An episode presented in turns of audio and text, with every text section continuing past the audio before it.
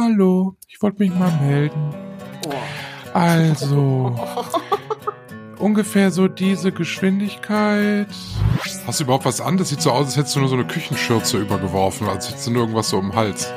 Natürlich, so kennt man mich. Ich sitze am Laptop am Schreibtisch in Küchenschürze. Da fällt dieses Feuerzeug aus meiner Hose genau in den Zwischenraum zwischen Sitz und Konsole. Pastapalast.de, also könnte man eigentlich auch einen Lieferservice nennen, ne? Ja, oder ein Puff.